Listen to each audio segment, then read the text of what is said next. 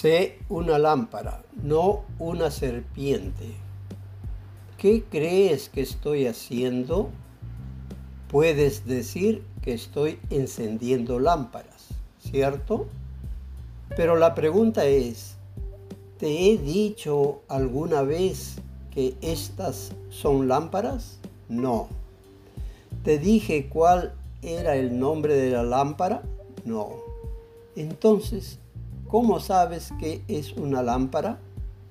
La respuesta es ligera, que arde para guiar al mundo a través de la oscuridad.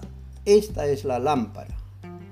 Eso que da un rayo de esperanza en medio de la desesperación. Esta es la lámpara.